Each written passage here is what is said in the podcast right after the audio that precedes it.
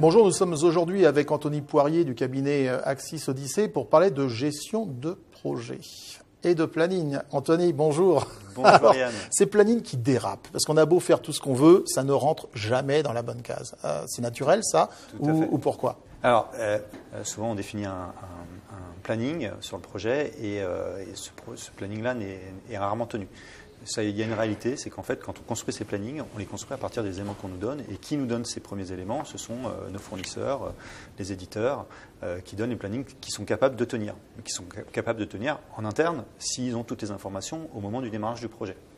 Comment se construit justement ce planning? C'est, des inputs, on va dire des entrées, pardon, qui viennent du monde extérieur, du monde interne de l'entreprise. Le monde extérieur, généralement, on ne le connaît pas forcément. C'est pourquoi le planning doit évoluer.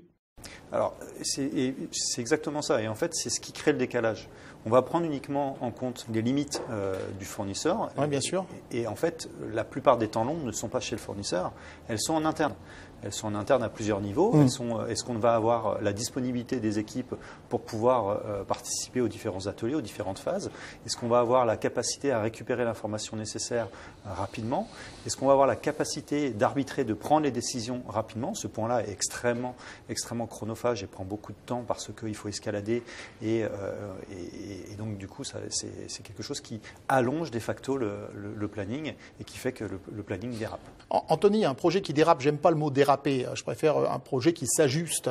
Euh, quelque part, ça veut dire qu'on a bien pris en compte des paramètres extérieurs euh, ou qu'on a réévalué des paramètres internes qu'on avait peut-être mal estimés au départ. Donc, quelque part, c'est plutôt bon signe, c'est un signe, euh, je dirais, positif d'ajuster un projet en cours de fonctionnement. Alors je vais même aller plus loin. En fait, c'est même une opportunité. Voilà. Euh, quand, on, quand on commence euh, un projet, en général, euh, on voit les choses de manière très très simple et on va pas, on n'est pas encore dans le détail. Bien sûr. Quand on rentre dans le détail, on se rend compte que le projet est une opportunité pour améliorer, optimiser de petits sujets, de micro-sujets qui font le projet.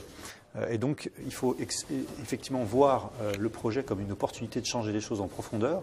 Et donc, s'il faut prendre un petit peu plus de temps pour que les choses soient véritablement meilleures, il faut le faire. Et c'est une bonne chose. Un projet n'est jamais euh, quelque chose de mort, c'est quelque chose qui est vivant par définition. Et il est essentiel, effectivement, de faire le point régulièrement durant la vie d'un projet pour pouvoir l'adapter et avoir quelque chose qui soit euh, le plus fidèle possible à l'objectif que vous étiez fixé. Merci Anthony. Merci Yann.